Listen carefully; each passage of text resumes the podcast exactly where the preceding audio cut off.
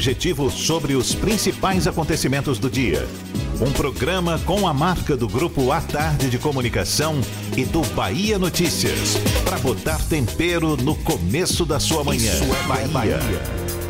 Isso é Bahia. Apresentação: Jefferson Beltrão e Fernando Duarte. Isso é Bahia. Oferecimento. A hora de economizar chegou. É agora ou nunca na Ferreira Costa. Maratona de ofertas Alto Sar de veículos. Corra para o Shopping Bela Vista e aproveite. Que maravilha!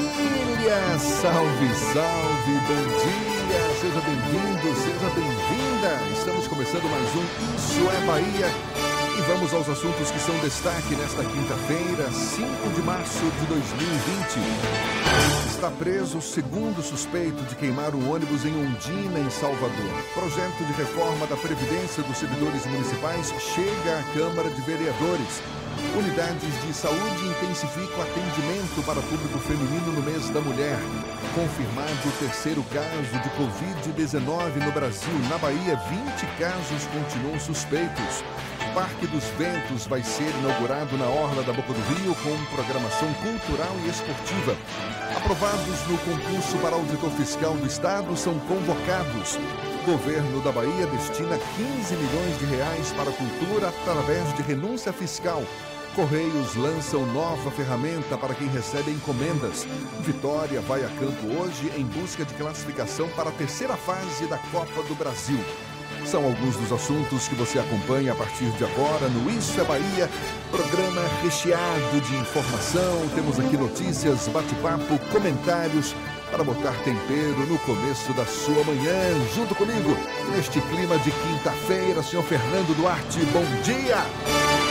Bom dia, Jefferson. Bom dia, Paulo Roberto na operação, Rodrigo Tardio e Vanessa Correia na produção um bom dia especial para quem está saindo de casa agora para ir para o trabalho, para levar os filhos para a escola, para ir para a faculdade, para quem está chegando de mais uma jornada cansativa de trabalho. Tem muita gente que sai do trampo às 7 da manhã e para quem está tomando aquele cafezinho que o cheiro bate aqui, graças à velha bacia de Paulo Roberto.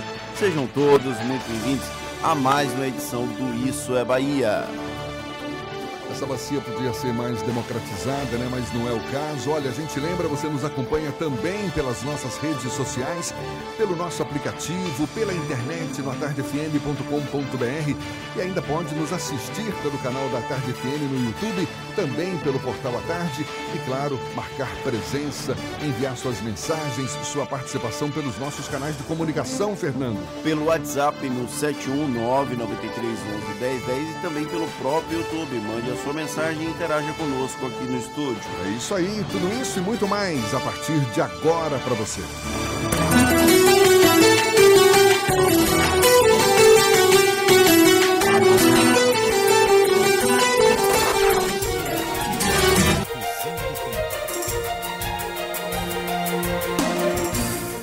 Começo de quinta-feira com céu claro, tem sim, claro, algumas nuvens, sempre tem, sempre marcam presença, mas o sol já brilha forte. Olhe, mais uma vez, a exemplo de ontem, neste começo de manhã, já 27 graus, calor de sobra. É o que pelo menos a gente espera ao longo do dia. Ives Macedo vai confirmar se vai permanecer esse calorão sem chuva ou se vem chuva por aí. Bom dia, Ives! Muito bom dia para você e para todo mundo que está acompanhando o programa Isso é Bahia na Tarde FM. A previsão do tempo em Salvador é de bastante sol marcam 27 graus a mínima e 31 a temperatura máxima. E vale, claro, o nosso lembrete de usar roupas leves e protetor solar, não é verdade? Vamos agora para a região metropolitana. Em São Francisco do Conde, o tempo é estável com sol mais intenso aí durante a manhã. À tarde, o sol entre nuvens. Mínima de 27, máxima de 33 graus. Para fechar, falamos de Madre de Deus, que tem sol entre nuvens nesta quinta-feira, com sol mais intenso durante o período da tarde. A temperatura mínima fica em 27 e a máxima em 31 graus. Team Live Ultra Fibra, banda larga fixa da TIM, para você acelerar seus estudos. Assine hoje mesmo e ganhe 30 dias do curso online Hyper English. Jefferson, é contigo, eu volto já. Tá falado, Ives, agora 7 e 6 na Tarde FM. Mais uma do presidente Jair Bolsonaro, desta vez ele evitou comentar a divulgação do tímido crescimento do PIB, o Produto Interno Bruto, que, segundo o IBGE, teve alta de apenas 1,1%, a menor taxa desde o fim da recessão isso foi ao deixar o Palácio da Alvorada na manhã de ontem, em vez de cumprimentar seus apoiadores e conversar com a imprensa como costumeiramente faz, ele preferiu ser representado pelo humorista Marvio Lúcio, mais conhecido como Carioca, que estava fantasiado como Bolsonaro. Carioca estava com uma caixa cheia de bananas e a ofereceu para os apoiadores do presidente, também para jornalistas, numa referência ao gesto que o presidente já fez em duas oportunidades para a imprensa. Esse assunto é tema do comentário político de Fernando Duarte.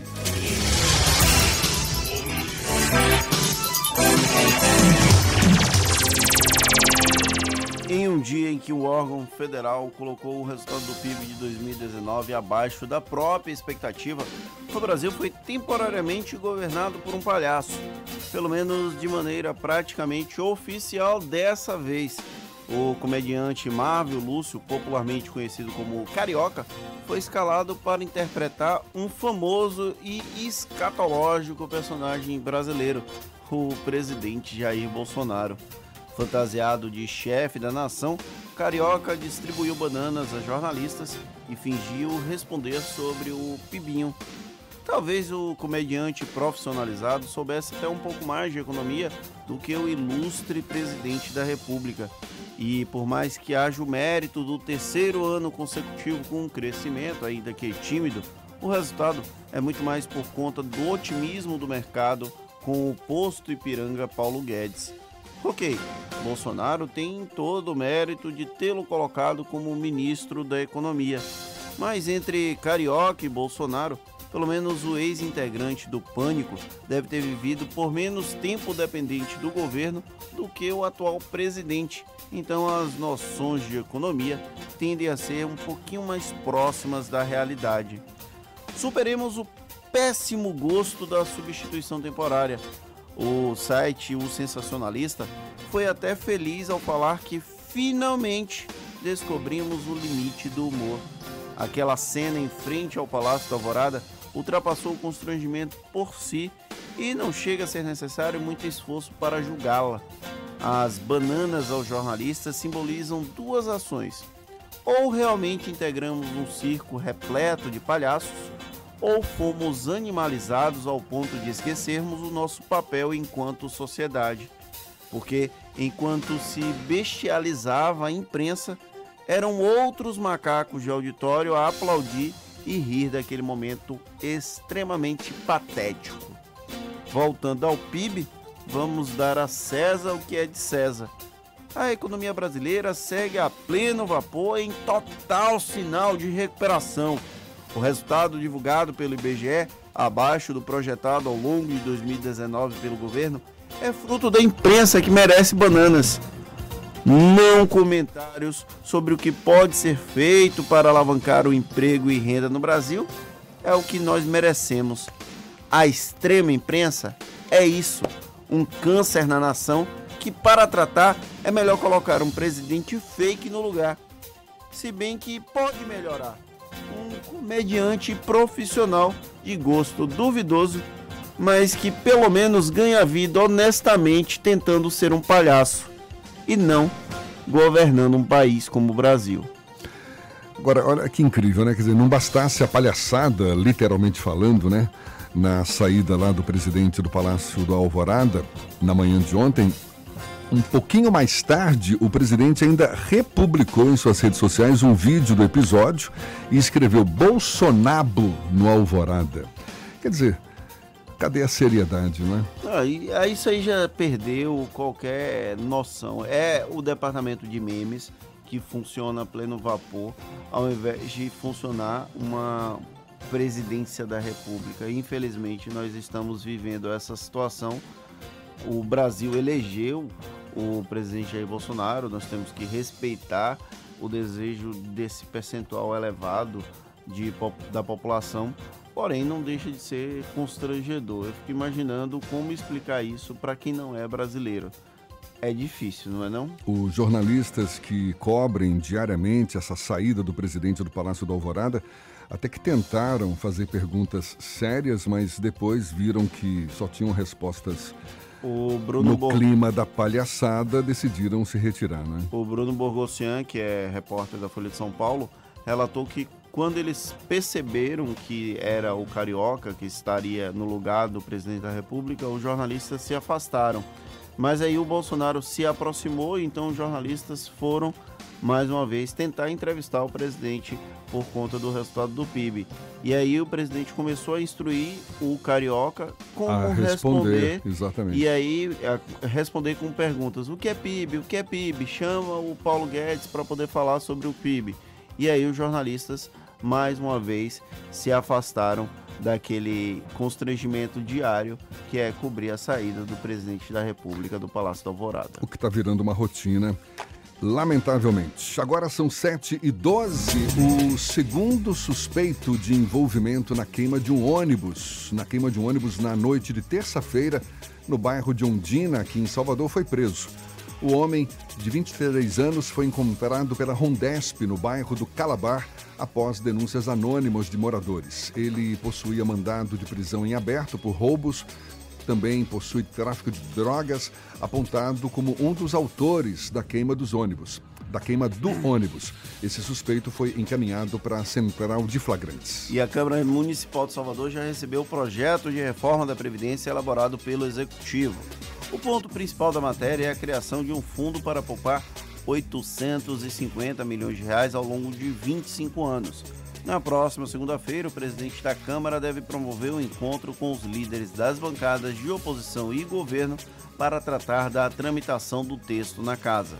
Já no dia 11, o secretário municipal de gestão, Tiago Dantas, vai à casa para apresentar a proposta aos vereadores. Entre as mudanças, o texto enviado à casa prevê idade mínima de 64 anos para os homens, 61 para as mulheres, para a aposentadoria dos novos funcionários públicos municipais. Para os servidores professores do ensino médio e fundamental, as idades mínimas propostas são de 59 anos para homens e 56 para as mulheres. Além disso, é preciso ter 25 anos de contribuição, 10 anos de serviço público e 5 anos de exercício no cargo para o qual o benefício é solicitado. Para quem já é servidor e já cumpriu os requisitos para aposentadoria, não vai ter qualquer mudança, é o que prevê esse texto, portanto, já enviado à Câmara Municipal de Salvador. E atenção vocês, mulheres! O Sim Bahia vai levar amanhã serviços gratuitos como emissão de RG e palestra para as mulheres do bairro da Liberdade aqui em Salvador. Entre os serviços oferecidos estão vagas para emprego, emissão de RG, orientação sobre carteira de trabalho e previdência social digital, inscrição para o programa Rede Mulheres Empreendedoras, palestras e atividades de lazer. As interessadas devem ir até o Centro Social Urbano do bairro da Liberdade amanhã, das 8 da manhã às 2 da tarde. E como estamos no mês da mulher, a Secretaria Municipal da Saúde vai ampliar neste mês de março os serviços de assistência à saúde do público feminino. Para ter acesso aos serviços, é necessário comparecer a um dos postos de saúde municipais de segunda a sexta-feira, das 8 da manhã às 5 da tarde, com o cartão do SUS e documento com foto. As unidades básicas de saúde vão oferecer exames de mamas, vacinação contra o HPV, emissão da segunda via do cartão SUS com nome social para mulheres trans e travestis. E no próximo domingo, a partir das nove da manhã, domingo que é o Dia Internacional da Mulher, a partir das nove horas da manhã, atendimentos gratuitos também vão ser oferecidos para as mulheres no Parque da Cidade, no bairro do Itaigara, aqui na capital. Agora, 7 e 16 na Tarde FM.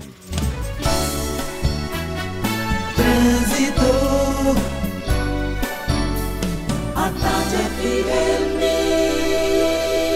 Oferecimento. Monobloco, o pneu mais barato da Bahia a partir de R$ 149,90. Bahia VIP Veículos, seminovos com entrada a partir de um real. Avenida Barros Reis Retiro.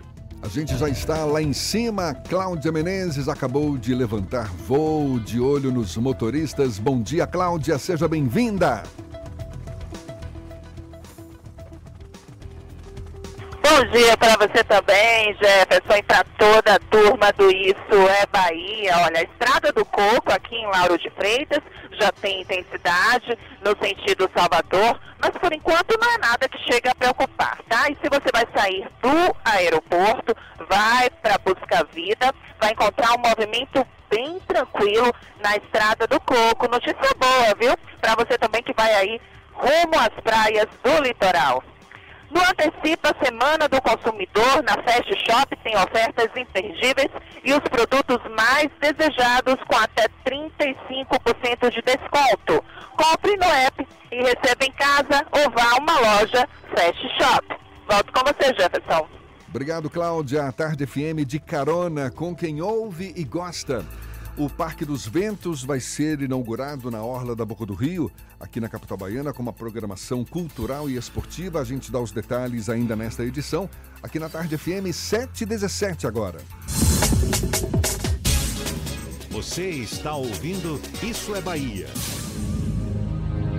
Se você é portador de necessidade especial, a Citroën Gaulesa tem um convite imperdível. Sábado especial Citroën Gaulesa. Aproveite e venha receber assessoria gratuita para comprar seu Citroën com isenção de IPI e CMS. Citroën C4 Cactus, câmbio automático, a partir de 54.655. Oferta exclusiva para PCD. É neste sábado na Gaulesa, em frente ao Shopping da Bahia. 3277-2000. No trânsito desse sentido à vida. Quer fazer sua carreira decolar? Então, não perca mais tempo. As aulas já estão começando. Aproveite que a Unime tem uma condição muito especial para você. Comece a estudar agora e pague só a partir de abril. Consulte condições. Na Unime, você tem o apoio de professores experientes, conta com o canal Conecta, o portal de empregos exclusivo e ainda se prepara para o mercado de trabalho na prática. Faça já sua prova. unime.edu.br. Unime, todo dia é dia de acreditar.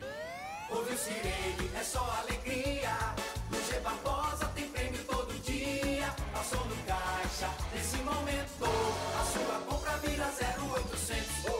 Aniversário G Barbosa começou cheio de surpresas e com compras grátis todo dia em todas as lojas. Se a sirene tocar, suas compras podem sair de graça na hora. Tocou, ganhou. Compre um produto das marcas participantes e concorra. Participe da festa que o G Barbosa preparou para você. Consulte regulamento e certificado de autorização secap no site www.gbarbosa.com.br barra aniversário G Barbosa. G Barbosa. Monobloco, o pneu mais barato da Bahia. 0800 111 70 80 e a hora certa. A Tarde FM 7 e 18.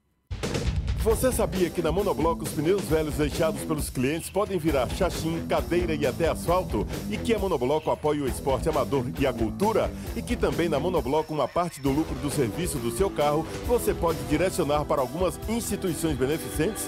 Não sabia? Então se ligue. Monobloco faz tudo de mecânica e tem o pneu mais barato da Bahia. Água de Meninos, Lauro de Freitas e Abrantes. 0800 111 7080. Voltamos a apresentar Isso é Bahia. Um papo claro e objetivo sobre os acontecimentos mais importantes do dia. Notícias que chegam da redação do portal Bahia Notícias, Lucas Arras. Bom dia, Lucas.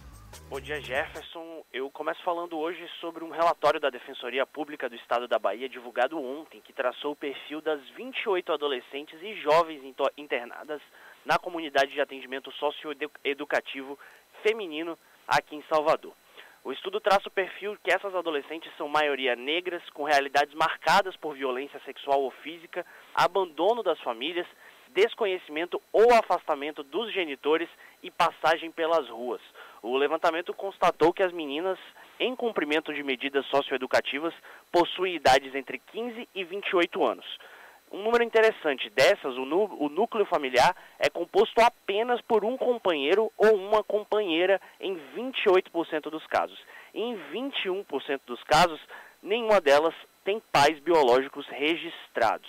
A matéria completa você confere aqui no Bahia Notícias. Enquanto isso, na Câmara Municipal de Salvador não se fala sobre outro tema. O tema do momento é a reforma municipal da Previdência e a líder do PT na Câmara, Marta Rodrigues, declarou que não crê que o governador Rui Costa irá se intrometer na articulação de petistas durante o processo de tramitação da reforma. O texto chegou no Legislativo ontem. A parlamentar ainda negou ter recebido orientação do Executivo Estadual em relação à forma de votar a, de votar a reforma para a bancada do PT na casa. Lembrando que o governador Rui Costa e o prefeito ACM Neto têm um entendimento comum de ajudarem, as suas bases se ajudarem entre si, a aprovarem de forma mais tranquila a reforma municipal, como foi a estadual na Assembleia. Eu sou Lucas Arraes, falo diretamente da redação do Bahia Notícias para o programa Isso é Bahia. É com vocês, Jefferson Fernando. Valeu, Lucas. Agora, 7 e 22 e o terceiro caso de Covid-19 foi confirmado no Brasil. Assunto que é destaque na imprensa desta quinta-feira, principal assunto na edição de hoje do Jornal à Tarde. Está aqui a reportagem. O terceiro paciente diagnosticado com o novo coronavírus está em isolamento domiciliar. Ele passa bem. A informação foi da Secretaria de Saúde do Estado de São Paulo. Os três casos confirmados de Covid-19 no Brasil estão em São Paulo. Segundo a secretaria, o novo caso de coronavírus foi diagnosticado também pelo Hospital Israelita Albert Einstein, assim como os outros dois. O paciente tem 46 anos e histórico de viagem para a Itália, a Áustria, a Alemanha e a Espanha. Ele chegou ao Brasil no último dia primeiro e procurou atendimento médico após apresentar tosse, coriza e desconforto na garganta. Um quarto caso, que teve confirmação para coronavírus após exame em um laboratório privado, aguarda resultado de uma contraprova. Segundo o Ministério da Saúde, trata-se de uma menina de 13 anos que está sendo monitorada junto com sua rede de contatos. A menina está em isolamento domiciliar com a família e a gente lembra aqui na Bahia, 20 casos aguardam análise laboratorial. É bom a gente frisar mais uma vez que não há motivo para pânico. Infectologistas, médicos infectologistas já vêm afirmando que esse novo coronavírus nada mais é do que uma variante de uma variante dos vírus da, da gripe. Claro, tem esse alarde todo porque ainda é uma novidade, é um vírus que está sendo catalogado aos poucos aí pela Academia de Ciência, enfim, claro, provoca essa essa curiosidade, essa atenção toda especial, mas o que é importante mesmo no momento como esse é aqueles procedimentos básicos de prevenção, como manter a higiene em dia, lavar as mãos várias vezes ao dia, na hora de espirrar, evitar colocar a mão, a palma da mão na boca e sim o antebraço, porque acaba sendo um, uma dificuldade a mais, não é, no contato assim mais próximo das pessoas, evitar uma proximidade maior também com pessoas que estejam com sintomas sintomas aparentemente de gripe, enfim, cuidados. Usar gel. Usar o álcool gel, que não vai matar o vírus, mas vai, mas vai é, deixá-lo inativo, não é? Ou seja, álcool gel é bem-vindo sim. E evitar o pânico e sim, né, levar a vida normalmente. Tem vírus muito mais sérios nos rondando aí, como é, enfim, Zika vírus, Zika vírus dengue, e por aí vai. Inclusive é importante ressaltar que a, a grande questão do Brasil hoje é o enfrentamento ao Aedes aegypti, né, o mosquito transmissor dessas doenças, dessas arboviroses.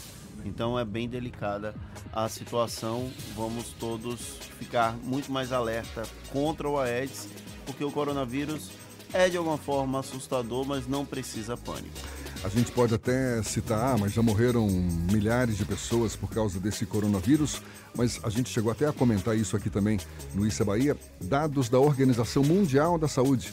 Aproximadamente 2 milhões de pessoas morrem por ano em todo o planeta por conta da gripe. Ou seja, a gripe mata aparentemente muito mais, aparentemente não, com dados oficiais mesmo, muito mais do que esse novo coronavírus. Tudo bem, é um vírus ainda no seu iníciozinho de vida, a gente não sabe ainda o tamanho do estrago que ele vai provocar, mas enfim, tem doenças muito mais sérias ao nosso redor e que também merecem a nossa atenção.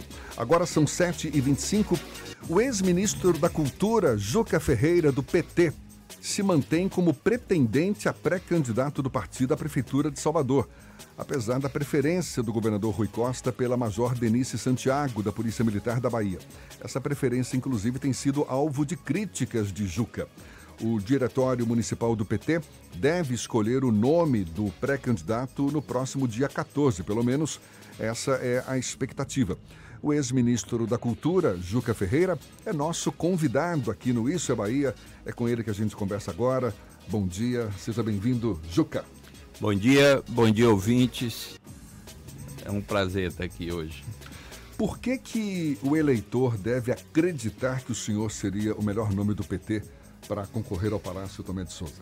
Boa pergunta. Primeiro, eu tenho um, uma larga experiência fui secretário de Meio Ambiente da cidade de Salvador, fui secretário executivo do Ministério da Cultura, fui ministro duas vezes. A segunda vez é uma confirmação de que eu fui um bom ministro. Fui secretário de Cultura da cidade de São Paulo, fui secretário de Cultura de Belo Horizonte. Em todos os lugares que eu passei, eu deixei um trabalho e um reconhecimento. Então, esse é o segundo que eu tenho compromisso com a cidade. Essa é minha cidade, tenho vontade de contribuir com ela e conheço os problemas da cidade e acho que posso fazer uma correção de rumo da prefeitura para que as pessoas tenham uma vida melhor, uma qualidade de vida melhor. Muitos correligionários afirmam que o senhor tem sido uma figura mais ausente do que presente na cena política soteropolitana. Mais recentemente, o senhor estava como gestor público no governo de Minas Gerais. É isso. Isso é ruim ou é bom? Porque tem gente que sai daqui para estudar em Harvard, estudar na Inglaterra, na França.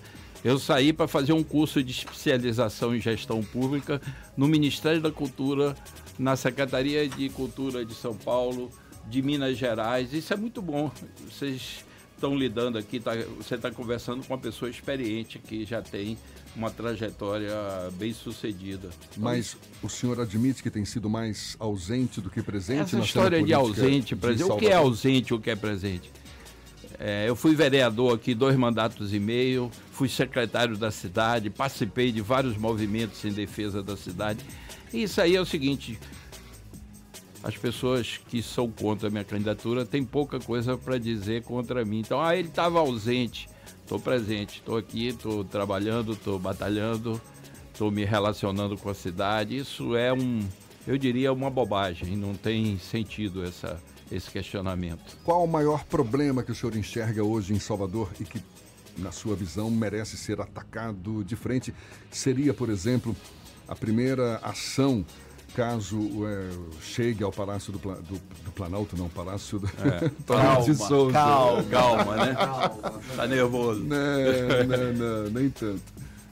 Olha, eu tenho muita preocupação porque a prefeitura perdeu a capacidade de planejamento. Hoje vive de projetos, mas a cidade como um todo precisa integrar diversas dimensões dela. Isso pode não é, ser um pouco difícil de compreensão, mas, por exemplo, está anunciado uma grande chuva amanhã aqui é, na cidade de Salvador. O, todo o sistema de previsão está dizendo que vai chover muito. O regime de chuva mudou no mundo inteiro. As cidades estão sendo testadas para se readaptarem a um novo sistema de chuva. A chuva cai toda de uma vez.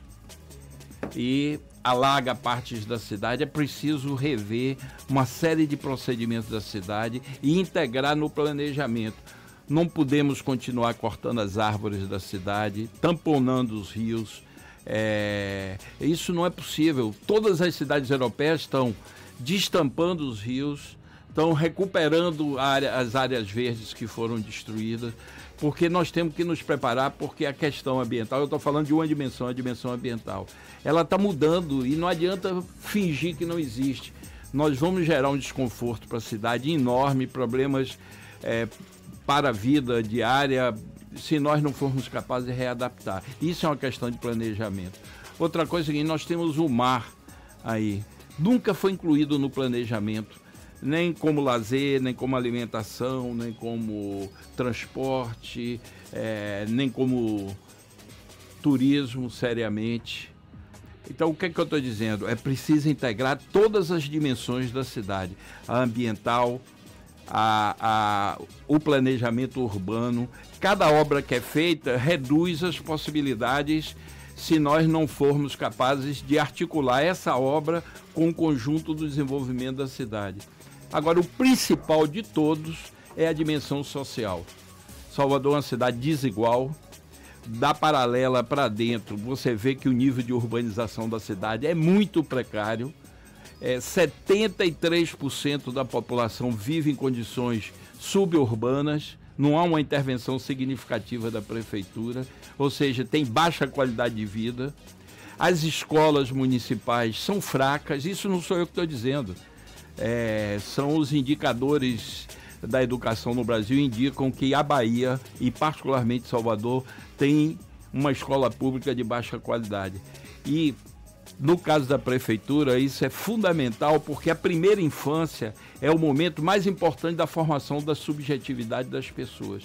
Então, para que essas crianças pobres que estudam em escola pública tenham condições de concorrer no futuro no mercado de trabalho, realizar plenamente sua condição humana, é preciso qualificar a educação pública da cidade. Essa é uma dimensão importante. Segundo, emprego. Nós não temos emprego suficiente. A cidade é precária em emprego. Aqui é o reino do subemprego. O que está dando certo aqui em Salvador? O que está dando certo?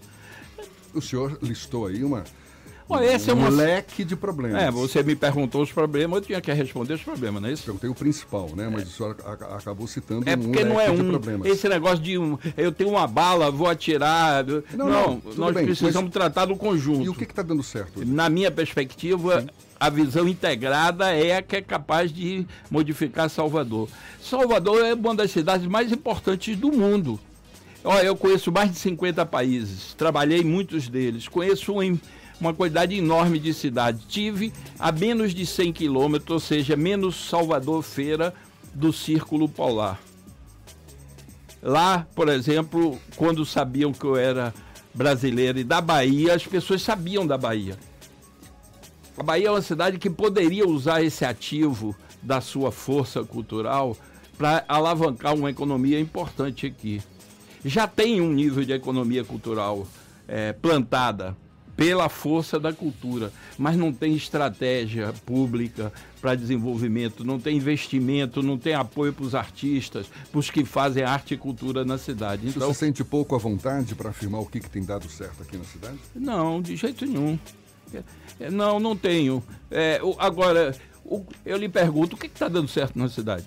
A pergunta é minha. É, eu sei, mas eu estou lhe devolvendo porque você está insistindo na pergunta e eu vou dizer diretamente: pouca coisa está dando certo na cidade. A cidade precisa melhorar sua qualidade de vida, a cidade precisa aumentar seu potencial econômico, a cidade precisa ser mais bem gerida. Por exemplo, eu vim agora, chegando aqui, ouvindo no rádio do carro, a dificuldade que é o transporte urbano da cidade. A gente teve um ganho enorme. Aí, vou dizer uma coisa que está dando certo: o metrô. Eu tenho andado de metrô, é uma maravilha. Qualquer hora do dia o metrô está cheio. Eu sempre me pergunto como é que essas pessoas se locomoviam? Porque o sistema de transporte é fraco. O Fernando tem uma pergunta para fazer também. Pois não. O senhor foi bem crítico à indicação da Major Denise Santiago pelo governador Rui Costa. Ela ainda não foi formalmente apresentada, mas nos círculos internos do PT e nos bastidores, dá-se como certa a indicação dela como pré-candidata a prefeita pelo Partido dos Trabalhadores aqui em Salvador em 2020. O senhor considera essa escolha adequada para o Partido dos Trabalhadores? Posso Mas pedir a pra- resposta vai Isso. ficar para depois do intervalo. A gente volta já já a conversar com o ex-ministro da Cultura, Juca Ferreira, agora 25 para as 8 na tarde FM. Trânsito. A tarde Oferecimento. Monobloco, o pneu mais barato da Bahia a partir de R$ 149,90. Bahia VIP Veículos, seminovos com entrada a partir de um real. Avenida Barros Reis Retiro. A gente vai lá para cima mais uma vez. Cláudia Menezes, já sobre nossas cabeças aqui, de olho nos motoristas. Novidades por sua conta, Cláudia. Pode falar.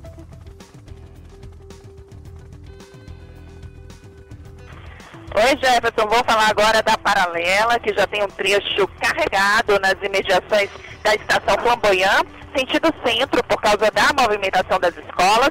Mas se você vai sair de Lauro de Freitas, quer seguir para a região do Iguatemi, não vale um desvio. Passando esse trecho, a Paralela só tem intensidade lá no final da avenida em direção à rodoviária. Isso porque a Orla já tem aí trânsito travado em Pituaçu, sentido Pituba, além de que a pista na Orla é mais estreita. Então vai por mim, vai pela paralela mesmo. Já conhece o Tena Lady Discret Mini Plus?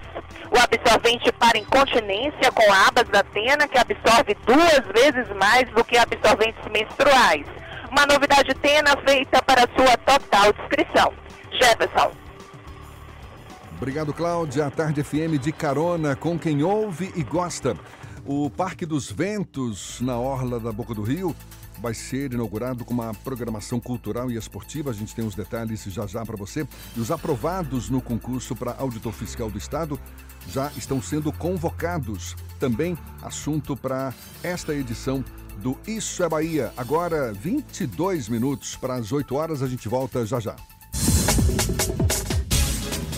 Você está ouvindo Isso é Bahia. Promoção Ticket Drive Hyundai. Faça um test drive, ganhe um vale cinema e concorra a três veículos Hyundai. Aproveite Creta Smart com câmbio automático grátis e 2 mil de bônus na troca. Participe! Hyundai. No trânsito, dê sentido à vida. Você sabia que na Monobloco os pneus velhos deixados pelos clientes podem virar chachim, cadeira e até asfalto? E que a Monobloco apoia o esporte amador e a cultura? E que também na Monobloco uma parte do lucro do serviço do seu carro você pode direcionar para algumas instituições beneficentes? Não sabia? Então se ligue. Monobloco faz tudo de mecânica e tem o pneu mais barato da Bahia. Água de Meninos, Lauro de Freitas e Abrantes. 0800 111 7080. Atenção! Você que estava aguardando uma oportunidade para comprar ou trocar de carro, a hora chegou! Operação Estoque Zero Bahia VIP Veículos. Descontos de até 5 mil reais. Diga como quer pagar. Financiamento com entrada a partir de um real ou taxas a partir de 0,59% ao mês. Avaliação VIP do seu usado na troca. Bahia VIP Veículos, Avenida Barros Reis Retiro. Fone 3045 5999. Consulte condições na concessionária. No trânsito, a vida vem primeiro. Central Papelaria, os melhores preços e a maior variedade em material escolar e escritório da Bahia e a hora certa. A Tarde FM, 22 para as 8. 3369 mil. Central Papelaria, variedade assim você nunca viu. 3369 mil, é só ligar. 3369 mil. Central Papelaria, você encontra tudo em material escolar. Tudo pro seu escritório, variedade fácil de estacionar. 3369 Ligue mil. 3369 mil, a maior variedade em material escolar e de escritório. Central Papelaria Lauro de Freitas. 3369 mil. Voltamos a apresentar Isso é Bahia. Um papo claro e objetivo sobre os acontecimentos mais importantes do dia. Agora, 21 minutos para as 8 horas, a gente vai para a redação do portal à tarde. Thaís Seixas também tem notícias para gente. Bom dia, Thaís. Oi Jefferson, bom dia. Bom dia, Fernando, e para você que sintoniza aqui na Tarde FM. A mulher apontada pela polícia como a maior traficante de drogas da Bahia é solta do presídio de Juazeiro, no norte do estado. Jaziane Teixeira, conhecida como Dona Maria, foi liberada depois do habeas corpus expedido pelo Tribunal de Justiça do Estado. A decisão é do dia 11 de fevereiro e a soltura de Dona Maria aconteceu no dia seguinte. Ela deixou o presídio sem usar tornozeleira eletrônica e sem a necessidade de prisão domiciliar. Segundo informações da defesa, a decisão do desembargador Lorival Almeida Trindade reconhece a prisão como ilegal porque não há provas concretas. Dona Maria é acusada pela polícia de envolvimento em mais de 100 mortes na região sudoeste da Bahia e também é investigada por envolvimento e corrupção de menores, roubos, falsificações e tráfico de armas. Ela integrava o baralho do crime da Secretaria de Segurança Pública e foi presa no dia 25 de setembro do ano passado no estado de São Paulo. E o consórcio formado pelas empresas Engetec e PCE ganha a licitação para a construção do trecho 2 do BRT. A obra vai custar 203 milhões e 700 mil reais com recursos do Ministério das Cidades. O resultado da licitação foi publicado na edição de ontem do Diário Oficial. Ainda há prazo para a interposição de recursos nos próximos cinco dias. O segundo trecho do BRT vai ligar a Lapa, a região do Parque da cidade no Itaigara, em um tempo estimado de 16 minutos. Essas e outras notícias estão no portal atardeatarde.com.br. É com você, Jefferson. Valeu, Thaís. Agora, 7h40, a gente retoma o papo com o ex-ministro da Cultura, Juca Ferreira, que já foi do PV, hoje está no PT. E ficou uma pergunta no ar, Fernando. Eu perguntei sobre as críticas eventuais à indicação, à possível indicação da Major Denise Santiago como pré-candidata a prefeita pelo PT, na verdade pelo governador Rui Costa e que deve ser endossado pelo PT aqui em Salvador. Deve ser, é uma previsão que você está fazendo. Sim. É porque os mecanismos democráticos do PT estão prevendo o encontro especificamente para isso. Vai ser o maior encontro da história do PT em Salvador. Agora no próximo dia 14. 15. 15? É. Hum. é 300 delegados eleitos dentro da estrutura do PT. Então tem um processo que está em marcha. Agora é evidente, eu não subestimo a força da candidata preferida pelo governador e pelo senador. Mas, em respeito à democracia interna, é importante que a gente considere que tem um processo aí. E a política é o território do imponderável, né? Então, às vezes a gente prevê uma coisa e acontece outra. Tirando o fato de o senhor também estar pleiteando essa condição de pré-candidato do PT à Prefeitura de Salvador, o que, que incomoda a figura de Denise Santiago? Na Ela pessoalmente nada, eu a conheço pouco. Até o fato dos militantes do partido conhecer pouco incomoda um pouco, porque estão trazendo uma pessoa de fora que ainda não é filiada, ela não é do PT ainda. Está anunciando que vai se filiar. E temos quatro candidatos dentro do PT. Tem eu, tem a Vilma Reis, temos mais dois candidatos. Robinson Almeida, deputado estadual, e a secretária Fábia Reis. É isso. Então temos um processo interno, temos pessoas capacitadas. É, há pouco tempo atrás era o presidente do Bahia, o candidato preferido do governador. Aí agora é a, a, a Major. Já falam que se a Major não conseguir se filiar, vai ser a sobrinha de Irmã Dulce. Eu acho que é uma piada isso, mas de qualquer jeito reflete um, uma ação um pouco exótica para a vida do partido. O PT é um partido importante, tende a polarizar a eleição em Salvador. As pesquisas indicam que tem um percentual razoável de intenção de voto. Temos um governador extremamente popular na cidade, tem dado uma contribuição enorme com uma série de obras importantes e foi quem desencantou nosso metrô, então nós temos uma presença importante e temos uma vida interna. O PT está vivendo um processo de reativação da sua democracia. Teve recentemente uma escolha dos novos dirigentes e não foi eleito a diretoria que o governador tinha preferência. Então, é, nós temos uma vida democrática que tem que ser respeitada e vai ser vivida. O governador Rui Costa, na avaliação do senhor, está agindo de uma maneira pouco democrática frente ao, ao Partido dos Trabalhadores? É, se eu fosse o governador e tivesse a liderança que ele tem, eu não faria isso.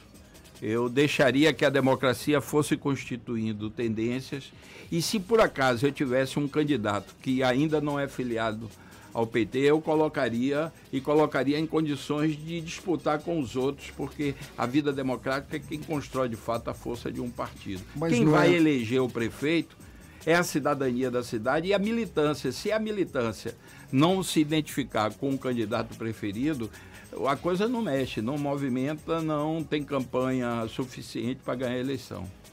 O fato de Denise Santiago fazer parte do, do quadro da Polícia Militar. Isso incomoda o senhor de alguma forma? O senhor teme alguma possível Não. militarização do PT, caso isso ocorra? Não, militarização do PT não, mas queiramos ou não, é, hoje as polícias são um problema que precisa ser examinada com muito carinho no Brasil. As polícias estão fora de controle dos governadores.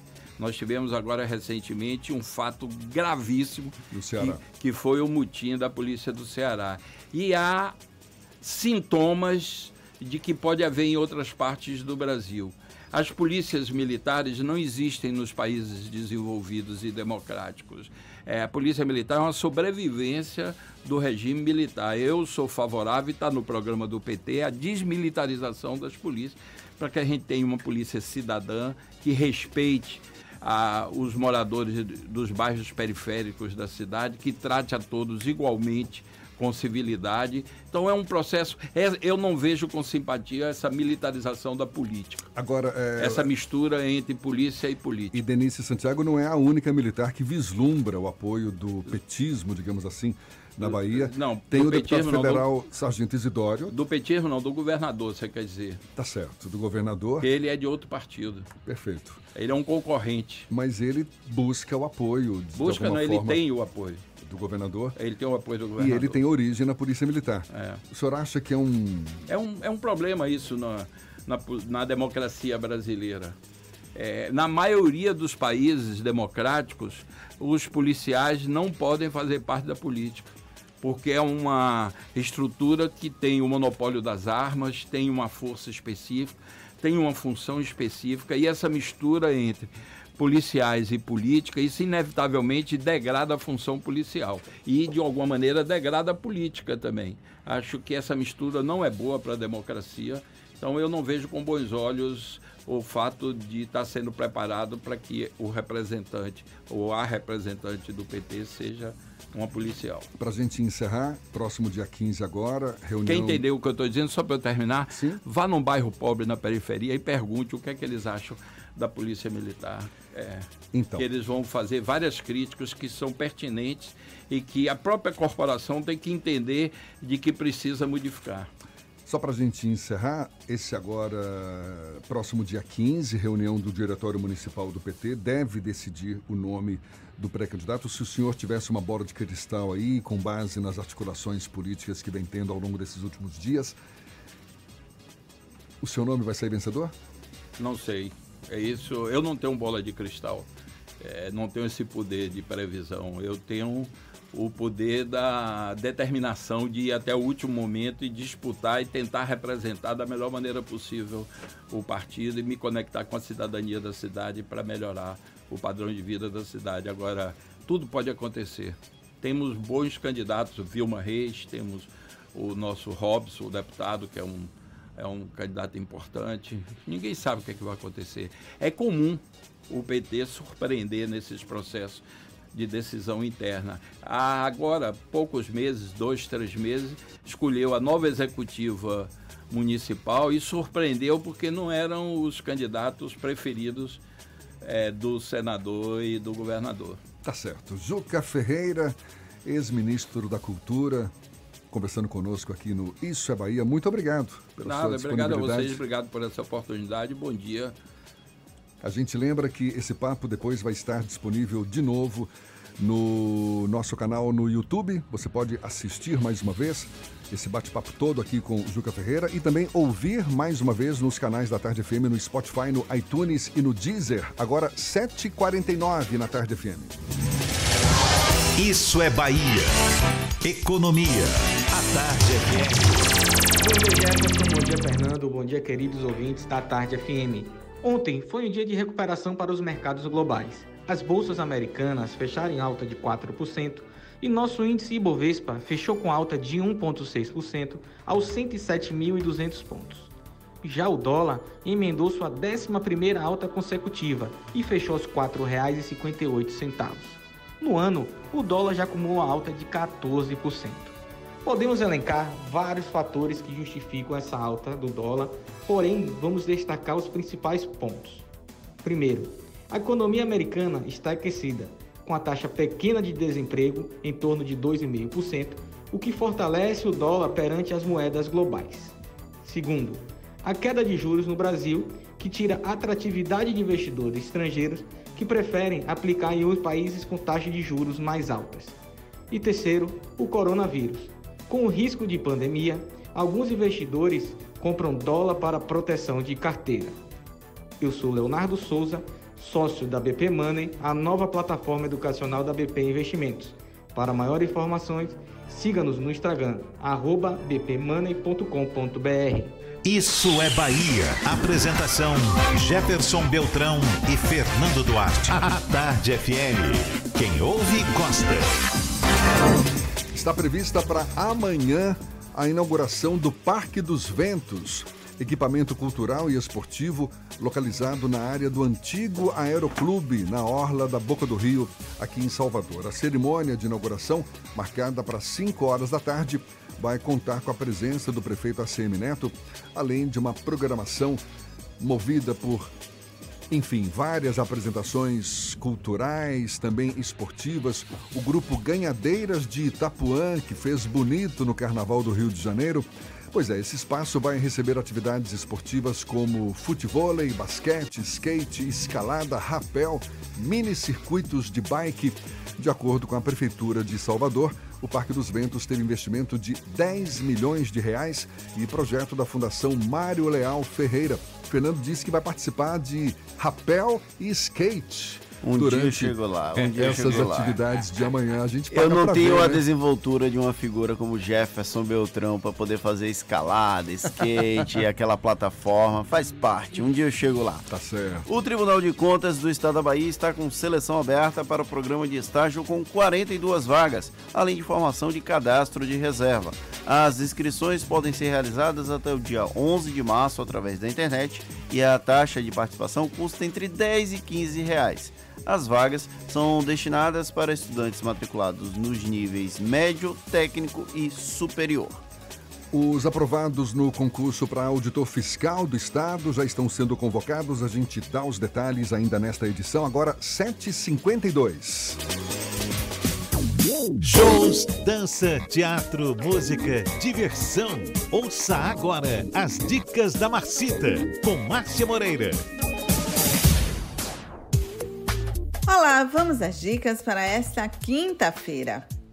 A cantora Ione Papas aceitou o desafio de fazer um show em homenagem a um dos maiores compositores da música brasileira, Noel Rosa. O resultado pode ser conferido em Noel por Ione, que ela apresenta hoje e também no dia 19 de março, às 8 da noite, no Teatro Sesc Senac do Pelourinho. O show integra o projeto Sons da Bahia. Ingressos a R$ 10 e 5 reais. Ainda no campo das homenagens, o ator Ricardo Castro montou um espetáculo baseado nas canções do poeta Vinícius de Moraes. O show foi batizado de Nove Tentativas de Amor Eterno e acontece todas as sextas-feiras do mês de março, às oito e meia da noite, no Berro d'Água, na Barra. O ator faz um dueto com a atriz Evelyn Bustiger, sempre acompanhados pelo violão de Meg Souza. Couvert de 20 reais. E nesta sexta-feira, Salvador ganha um equipamento cultural e esportivo, o Parque dos Ventos, na área do antigo Aeroclube, em Armação. São 85 mil metros quadrados, onde se encontram pista de skate, ciclismo, parque infantil, quadra de vôlei e de basquete, além de um anfiteatro, além de um anfiteatro para 150 pessoas. Uma das atrações é um paredão de 10 metros de altura para a prática de rapel e escalada. A inauguração será amanhã, a partir das 5 da tarde, com shows das Ganhadeiras de Itapuã, participação da cantora Ayase e apresentação do maestro Letieres Leite com a orquestra Rumpilés e participação da cantora Larissa Luz. Tudo de graça. Mais dicas culturais no meu Instagram, Dicas da Marcita. Beijos e boa diversão. Olha só, os candidatos aprovados no concurso público para auditor fiscal do Estado já estão sendo convocados. A lista de aprovados e documentos necessários para essa contratação estão disponíveis no edital de convocação e também no Diário Oficial do Estado. De acordo com as secretarias da administra Administração e da Fazenda, quase 80 pessoas devem comparecer à coordenação de recursos humanos da Cefaz no CAB no período de 9 a 16 de março. E olha só, foi absolvido o deputado estadual Jânio Natal pelo Tribunal Regional Federal da acusação de improbidade administrativa. A ação penal formulada pelo Ministério Público Federal contra o parlamentar, que à época da denúncia era prefeito municipal de Porto Seguro entre 2005 e 2008, foi, incluída, foi concluída ontem durante uma sessão. A denúncia foi inicialmente recebida pelo Supremo Tribunal Federal em 2014, quando o Jânio Natal já tinha deixado o cargo de prefeito, mas se encontrava investido no mandato de deputado federal, gozando da prerrogativa de foro. Agora 7h55, um bom dia para você aqui na Tarde FM. Trânsito. A Tarde FM. Oferecimento. Monobloco, o pneu mais barato da Bahia a partir de R$ 149,90. Bahia VIP Veículos, seminovos com entrada a partir de um real. Avenida Barros Reis Retiro. A gente vai mais uma vez lá para cima. Cláudia Menezes tem novidades para quem está ao volante circulando pela Grande Salvador. É você, Cláudia.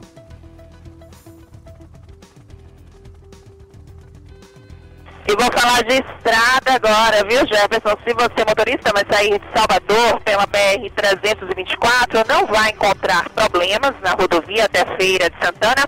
Notícia boa para você, tá? E se você saiu de Feira, vem para a capital, isso já no sentido oposto, só tem um pouquinho de retenção lá em Pirajá, esse trecho, mas nada que faça você desviar o seu caminho agora.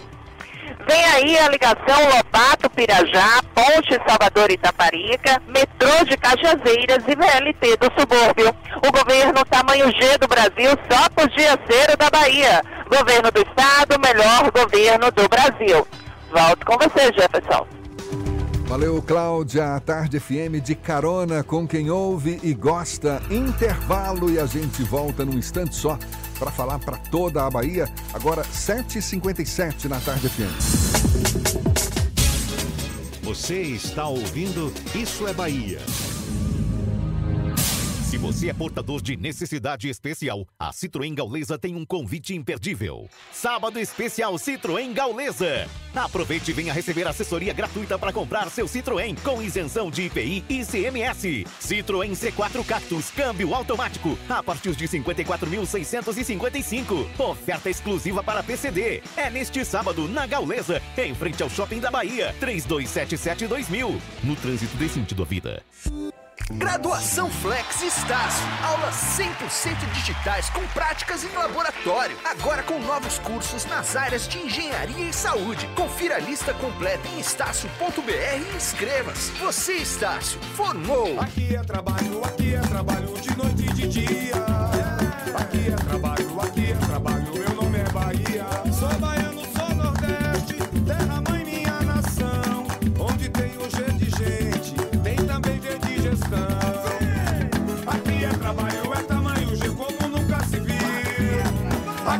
trabalho, é o melhor governo do Brasil. Governo do Estado, Bahia, aqui é trabalho. Manter suas vacinas atualizadas protege você e quem está ao seu redor, garantindo mais saúde para quem você ama. Existem vacinas para todas as idades, do bebê ao vovô.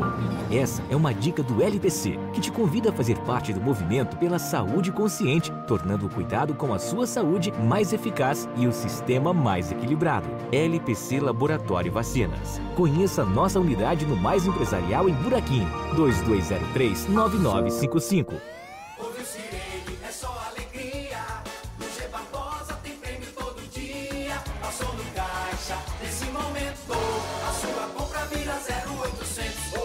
Aniversário G Barbosa começou cheio de surpresas e com compras grátis todo dia em todas as lojas. Se a sirene tocar, suas compras podem sair de graça na hora. Tocou, ganhou. Compre um produto das marcas participantes e concorra. Participe da festa que o G Barbosa preparou para você. Consulte regulamento e certificado de autorização Secap no site www.gbarbosa.com.br barra aniversário G Barbosa. G Barbosa.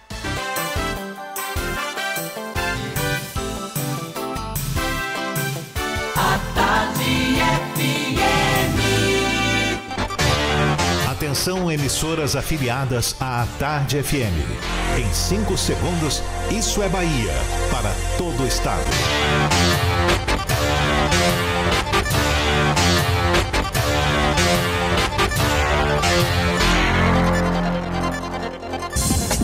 No ar, isso é Bahia. Informação com a marca do Grupo A Tarde e do Bahia Notícias. Política, segurança, saúde, cidadania. Isso é Bahia. Apresentação: Jefferson Beltrão e Fernando Duarte. A Tarde FM. Quem ouve, gosta. Que maravilha! Salve, salve, bom dia! Seja bem-vindo, seja bem-vinda a partir de agora. Isso é Bahia, em rede com emissoras de todas as regiões do estado. E vamos aos assuntos que são destaque nesta quinta-feira, 5 de março de 2020. O governo da Bahia destina 15 milhões de reais para a cultura por meio de renúncia fiscal. Correios lançam nova ferramenta para quem recebe encomendas. Laudo aponta que água de poço de escola na Bahia, onde mais de 200 crianças passaram mal, estava contaminada por bactéria. Vitória vai a campo hoje em busca de classificação para a terceira fase da Copa do Brasil. São alguns dos assuntos que você acompanha no Isso é Bahia. Programa, como sempre, recheado de informação, com notícias, bate-papo, comentários para botar tempero no começo da sua manhã. Tempero não falta aqui não. Sou Fernando Duarte, bom dia! Bom dia, Jefferson. Bom dia, Paulo Roberto na operação, Rodrigo Cardio e Vanessa Correia na produção. E um bom dia para as nossas queridas emissoras parceiras e afiliadas, a Baiana FM de Itaberaba, 93 FM de Jequié, Interativa FM de Itabuna, Ativa FM de Eunápolis, Cultura FM de Paulo Afonso, Líder FM de Irecê, Cidade FM de Luiz Eduardo Magalhães, Itapuí FM de Itororó, Eldorado FM de Teixeira de Freitas, RB Líder FM de Rui Barbosa e Serrana Líder FM de Jacobina. Sejam todos muito bem-vindos a mais uma edição do Isso é Bahia. A gente lembra, você nos acompanha também pelas nossas redes sociais, não tem para onde fugir não, tem o nosso aplicativo pela internet é só acessar atardefm.com.br. Pode nos assistir pelo canal da Tarde FM no YouTube, se preferir pelo portal A Tarde e claro, participar e enviar suas mensagens pelos nossos canais de comunicação, Fernando. WhatsApp no 71993111010 e também pelo YouTube. Mande a sua mensagem e interaja conosco aqui no estúdio. Tudo isso e muito mais a partir de agora para você.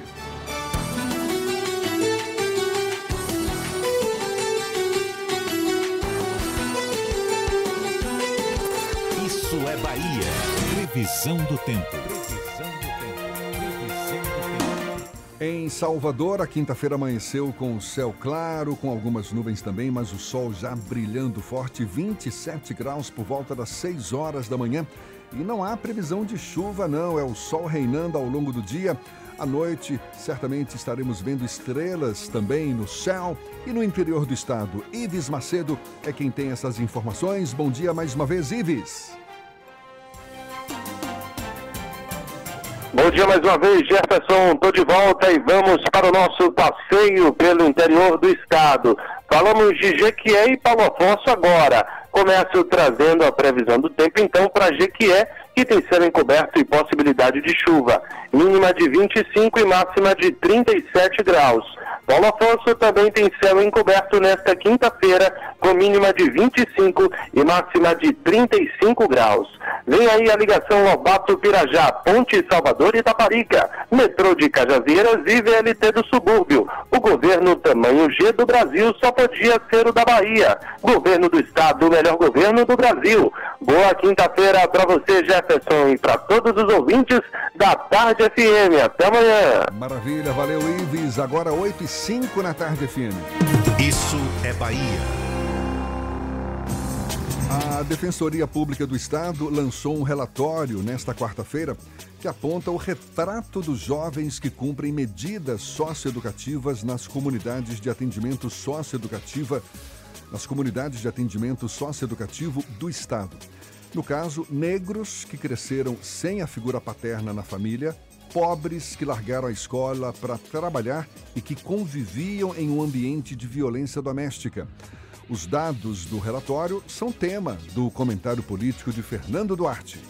Isso é Bahia. Política. A Tarde FM. Antes de qualquer coisa, é preciso dar os parabéns à Defensoria Pública do Estado da Bahia por ter realizado esse estudo qualitativo sobre as condições dos adolescentes que estão internados em medidas socioeducativas nos CAPs. Eu vou trazer alguns dados aqui que mostram algumas situações. Em 42,8% dos casos, o núcleo familiar é composto apenas por mãe e irmãos, sem a figura paterna, sendo que do total, 10,7% não tem registro do pai na certidão de nascimento. Desses jovens custodiados, quase 25% têm filhos e 96,6% se declaram negros. Dos entrevistados, apenas 16 de quase 200 apresentam transtornos ou doenças mentais. 15,7% já moraram em algum momento da rua. Mais da metade desses jovens, 55,1%, morava no interior do estado quando foi apreendida e 85% não completaram o ensino fundamental ou são apenas alfabetizados, os analfabetos funcionais. 70,8% desses adolescentes não estavam matriculados em escolas quando foram apreendidos e 58,9% estavam em situação de trabalho infantil quando foram apreendidos. Os dados revelam uma situação de racismo estrutural, quase 97% se declaram negros, ou seja, são as principais vítimas desse sistema. E eh, quando a gente fala vítima, não estou colocando a pessoa, o algoz de um determinado crime, como esses adolescentes, em situação infracional, na verdade, como é, vítimas, mas eles são vítimas de um sistema como um todo. Aí e a gente pode depreender ainda uma outra situação. Nós conversamos na última terça-feira com o desembargador Salomão Rezedá sobre a situação das varas de infância e adolescência aqui do estado, sobre as condições que é, os adolescentes acabam enfrentando.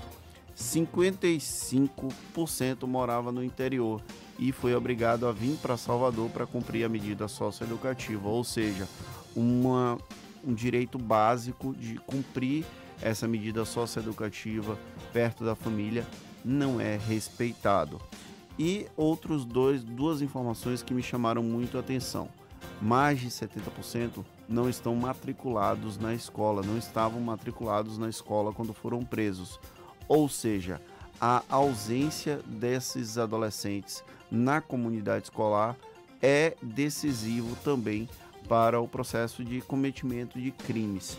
Para além disso, aí a gente precisa fazer uma reflexão sobre a questão do trabalho, porque muito se fala que adolescente tem que trabalhar para não dar para vagabundo.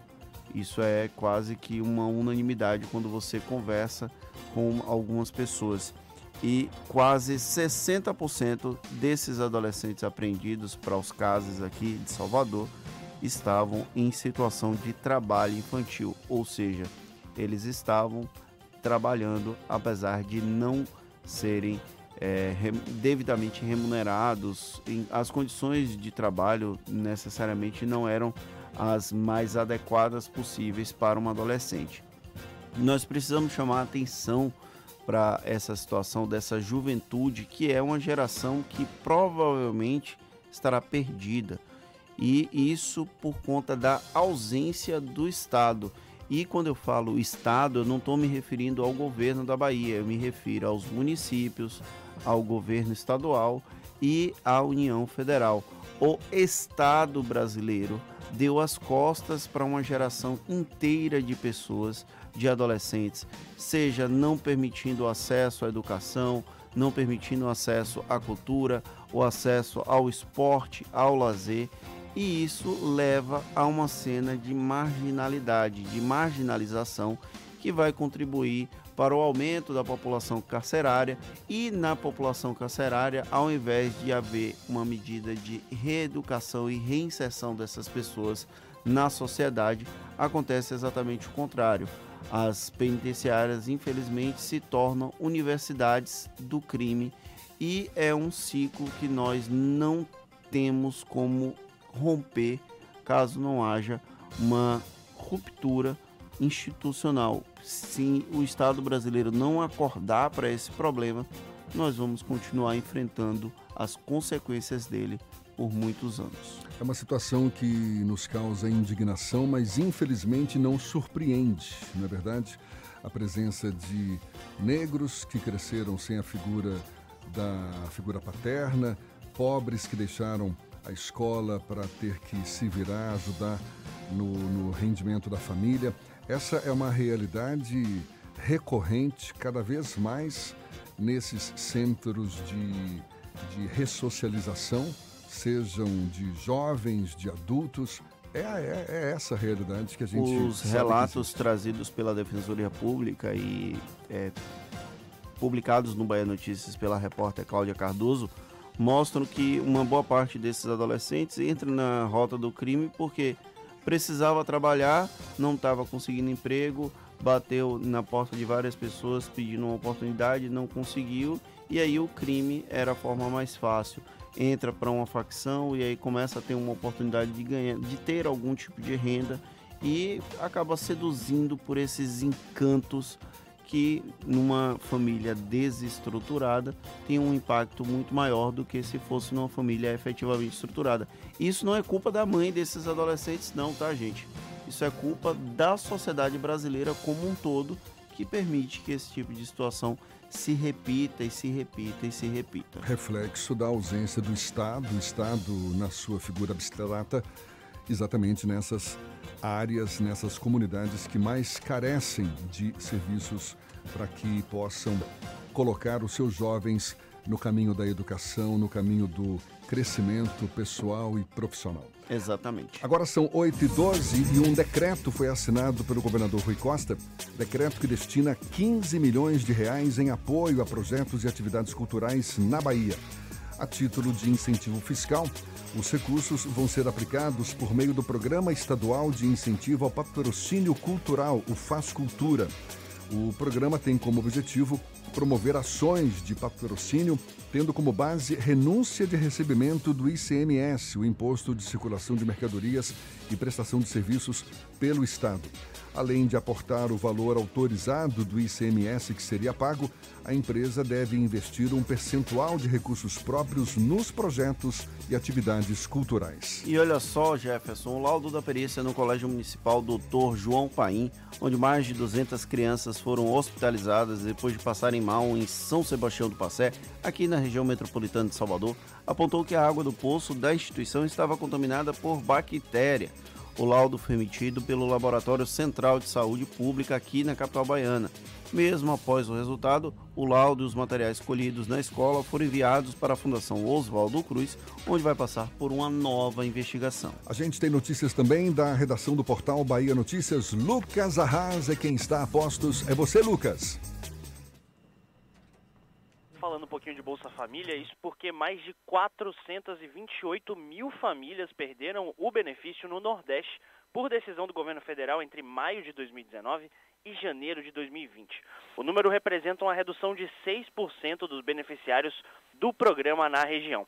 O secretário de Justiça, Direitos Humanos e Desenvolvimento Social, Carlos Martins, participou de um encontro que discutiu o tema e comentou que as novas inserções de famílias no programa, realizadas em janeiro desse ano, não são proporcionais à demanda do território, do território nacional.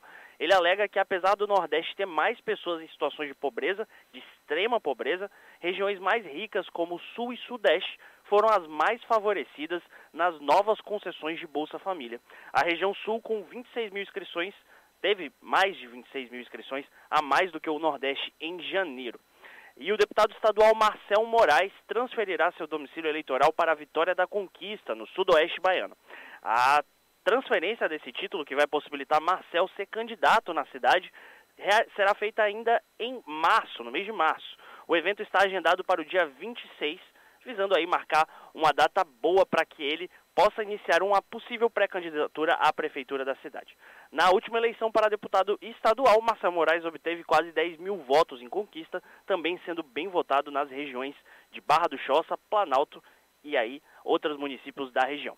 Eu sou Lucas Arraes, falo diretamente da redação do Bahia Notícias para o programa Isso é Bahia. É com vocês, Jefferson Beltrão e Fernando Duarte.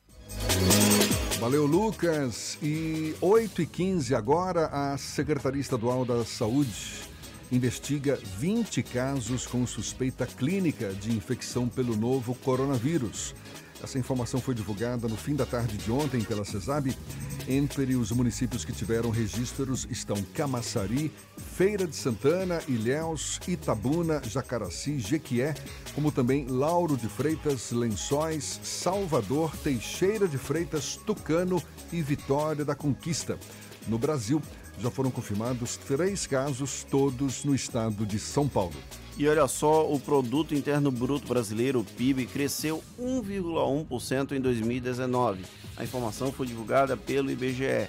Trata-se do desempenho mais fraco em dois anos, com o resultado afetado principalmente pela perda de ritmo do consumo das famílias e dos investimentos privados. Já o PIB per capita por habitante teve alta de apenas 0,3% em termos reais no ano passado, alcançando 34 mil 533 reais. Pois é, o presidente Jair Bolsonaro perdeu a chance de falar a respeito desse PIB pífio, segundo avaliação do próprio mercado financeiro, enfim. Isso na saída ontem de manhã do Palácio do Alvorada, a gente comentou isso hoje mais cedo, preferiu colocar um palhaço para tirar sarro dessa situação, distribuir bananas para os seus apoiadores, para os jornalistas que o aguardavam na saída do Palácio do Alvorada ontem em Brasília. O comediante Marvel Lúcio, conhecido como um carioca, que fez o papel de palhaço ao invés de presidente da República, e aí às vezes a gente se confunde quem é o palhaço e quem é o presidente da República. Falou tudo. Agora, 8h17, a gente vai para o oeste da Bahia, cidade de Luiz Eduardo Magalhães, J. Alves, da Cidade FM, está a postos. Tem também as notícias, notícias da região. Bom dia, Jota. Bom dia, Jefferson, Fernando, equipe, ouvintes do Isso é Bahia. A partir de agora, destacaremos as principais notícias do Oeste Baiano, diretamente da capital do agronegócio.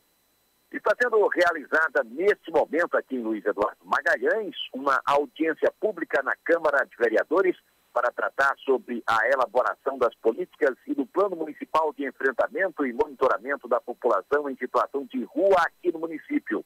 A audiência é uma iniciativa da Prefeitura Municipal por meio das Secretarias de Trabalho e Assistência Social, Saúde, Educação, Segurança, Ordem Pública e Trânsito, Cultura e Turismo, Indústria, Comércio e Serviços e de Governo, atendendo ao Decreto Municipal número 275 de 2019, que institui a política municipal para enfrentamento e monitoramento da população em situação de rua. O evento tem como principal objetivo discutir com a população luiz eduardense propostas de aprimoramento das políticas públicas para prestar assistência social de saúde, educação e segurança aos moradores que hoje se encontram nas ruas e praças da cidade. Em dezembro de 2019, foi realizada pela gestão municipal um mapeamento do perfil dessas pessoas, enfocando suas características e principais problemas enfrentados, que também serão apresentados na audiência. Mais uma notícia agora para os ouvintes do Isso é Bahia o município de Luiz Eduardo Magalhães, através do programa Borboleta, que busca o enfrentamento à violência vivenciada pelas mulheres por meio da atuação de uma rede de serviços, lança hoje a campanha Todos por Elas, em alusão ao Dia Internacional da Mulher, comemorado no próximo dia 8 de março. De acordo com a equipe do programa Borboleta, foi preparada uma série de ações para todo o mês de março que visam ampliar os debates sobre o empoderamento feminino, o combate a todas as formas de violência física, sexual, psicológica, moral e patrimonial e proporcionar cuidados com a saúde física e mental das mulheres Luiz Eduardense. Com o tema Todos por Elas, a programação se estende até o fim do mês de março e contará ainda com corrida de rua em parceria com o grupo Runners Lane, realização de atividades esportivas, palestras preventivas em escolas e universidades, blitz educativas, rodas e conversas, ações na Policlínica Municipal, UPA, unidades de saúde, delegacia, polícia militar, igrejas, rádios, visitas ao Fórum e ao Ministério Público, além de capacitações para as mulheres na zona rural e para o efetivo da Polícia Militar. E por aqui encerro minha participação, desejando a todos uma ótima quinta-feira, um excelente final de semana. Eu sou o J. Alves, da Rádio Cidade FM de Luiz Eduardo Magalhães, para o Isso é Bahia. Maravilha, Jota, muito obrigado. Agora 8h20, Rony Lessa e Elcio Queiroz, presos e acusados pelos assassinatos da vereadora Marielle Franco e do motorista dela, Anderson Gomes, em março de 2018, tiveram os sigilos fiscal e bancário quebrados pela Justiça do Rio de Janeiro. O judiciário também determinou o sequestro de bens de Rony, como imóveis e uma lancha, e a quebra dos sigilos de outras cinco pessoas suspeitas de atuar como laranjas dos ex-PMs. O PM reformado e o ex-PM estão presos na Penitenciária de Segurança Máxima de Porto Velho, em Rondônia. Assassinada há quase dois anos, agora dia 14 de maio. Março. É, exato, 14 de março, né? Vão ser completados os dois anos de assassinato da vereadora Marielle Franco. Até agora, os mandantes desse crime ainda não foram revelados. E os Correios lançaram ontem uma nova ferramenta chamada Entrega no Vizinho. A novidade permite que o remetente indique um endereço alternativo para a entrega da encomenda, caso o carteiro não encontre ninguém no primeiro local indicado. Nessa nova modalidade que está disponível para todo o país e não tem nenhum custo adicional, o segundo endereço deve ser próximo ao destinatário. A nova funcionalidade é utilizada apenas em encomendas enviadas via SEDEX e PAC. Mais informações estão disponíveis no site dos Correios. A gente vai agora para a capital da carne de sol e tororó. Maurício Santos é quem fala conosco, ele da Itapuí FM. Bom dia, Maurício. Bom dia, Jefferson. Bom dia, Fernando. Bom dia a todos do Isso é Bahia. Bom dia para toda a Bahia. E vamos com notícias aqui da nossa região, da região sul. E vamos falar um pouco da violência que cada dia mais aumenta nessa região. Vamos para a cidade de Ilhéus. Dois corpos carbonizados são encontrados dentro de carro na zona rural de Ilhéus. Na manhã desta quarta-feira, dois corpos carbonizados foram encontrados dentro de um veículo incendiado na zona rural de Ilhéus. De acordo com a Polícia Civil, por causa do estado dos corpos das vítimas, não foi possível identificar, a princípio, o sexo das vítimas. Os policiais estão trabalhando em busca de informações sobre pessoas desaparecidas e veículos roubados no sul da Bahia, para tentar identificar os corpos que foram encontrados numa estrada vicinal na região do Castelo Novo. Os corpos foram encontrados por trabalhadores rurais que acionaram a Polícia Militar. Uma equipe do Departamento de Polícia Técnica esteve no local para remover os corpos e iniciar os trabalhos da perícia. A Polícia Civil investiga o caso. Jefferson Fernando foram notícias aqui da nossa região do Sul. Eu sou Maurício Santos, falando aqui de Itororó, a capital da carne de sol, para o Isso é Bahia, para toda a Bahia. Agora é com vocês. Bom dia. Valeu, amigo. Bom dia para você também. 8h22 e os Correios lançaram ontem uma nova ferramenta chamada Entrega no Vizinho. A novidade permite que o remetente indique um endereço alternativo para a entrega da encomenda, caso o carteiro não encontre ninguém no primeiro local indicado. A gente dá os detalhes já já. A gente acabou de falar sobre isso. Eu tô doido, né? Eu tô doido, eu tô doido, tô doido, tô doido. Eu também tenho meus momentos de loucura. Fazer o quê, né? Então fazer o seguinte. Deixa eu consertar aqui a minha vontade. loucura. A gente vai para Irecê. Sandro Moreno, da Irecê Líder FM, é quem fala conosco. Bom dia, Sandro. Bom dia, Jefferson. Bom dia, Fernando. Em Irecê, nesse momento, 22 graus. Chuva no sertão. Graças a Deus, a chuva volta eh, para a nossa região e essa chuva renova a esperança aqui no nosso sertão da Bahia. Mas, Jefferson e Fernando, foi realizada ontem, na sede da União dos Prefeitos aqui da região de Irecê, uma importante reunião para tratar do efetivo uso do aterro sanitário aqui da nossa região. A reunião foi coordenada pelo Consórcio de Desenvolvimento Sustentável de Irecê e contou com a participação da promotora de justiça, doutora Edna Márcia, do procurador regional Tiago e do coordenador da SEDU, Matheus Cunha.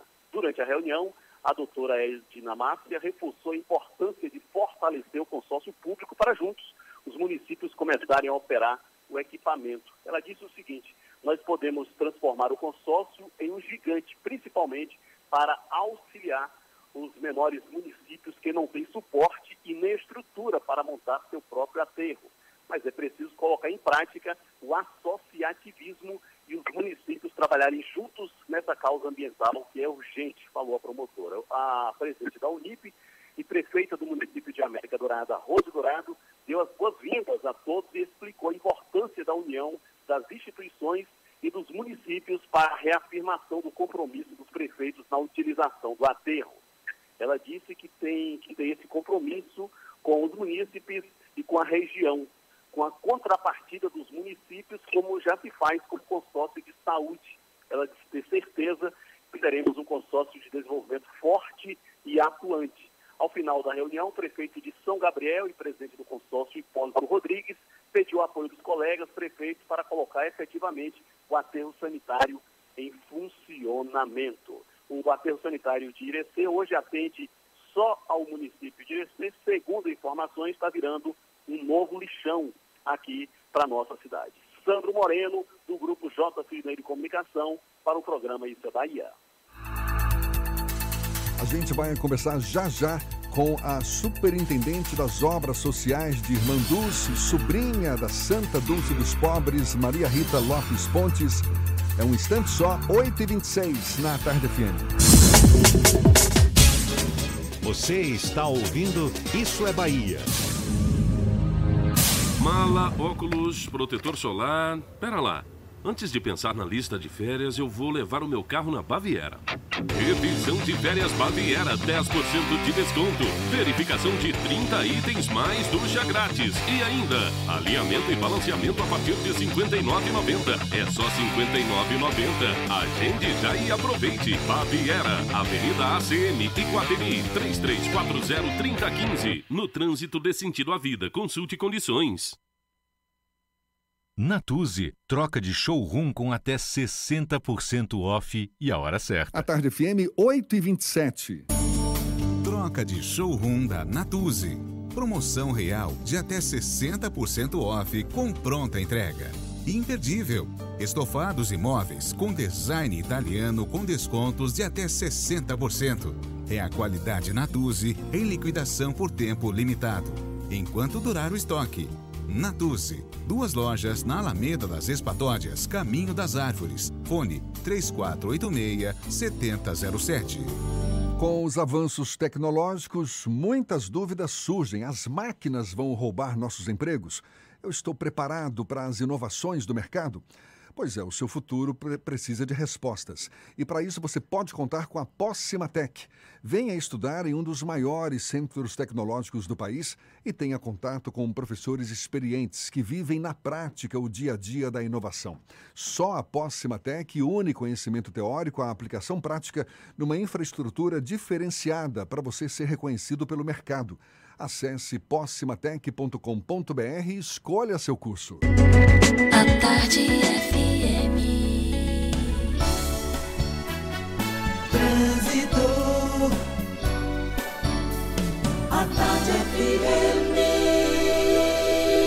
Oferecimento. Monobloco, o pneu mais barato da Bahia a partir de R$ 149,90. Bahia VIP Veículos, seminovos com entrada a partir de um real. Avenida Barros Reis Retiro. Notícias do alto, Cláudia Menezes, nesse céu de brigadeiro, de olho nos motoristas, tem novidades pra gente. Cláudia.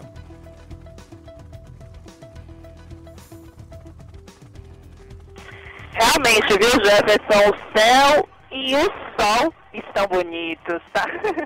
Olha, se você vai sair de Itapuã, você é motorista, a Orla tem retenção. Tô aqui com essa visão privilegiada do mar, né? A Orla tem retenção em Pituaçu, sentido Pituba, mas é a melhor opção para você chegar lá no Rio Vermelho, tá? Isso porque a paralela agora segue carregada em direção à rodoviária, sem falar no trânsito difícil na Avenida CM, trecho do Iguatemi. Em outro ponto da rótula do Abacaxi para a Cidade Baixa, agora a Bonocô é a melhor opção. A Via Expressa está bem intensa e carregada lá no trecho final de acesso à Jequitaia. Leve mais conforto e tecnologia para o trânsito. Passe numa concessionária Volkswagen de Salvador e conheça os carros que conquistaram consumidores especialistas. Venha fazer um test drive. Com você, Jefferson. Obrigado, Cláudia. A Tarde FM de carona com quem ouve e gosta.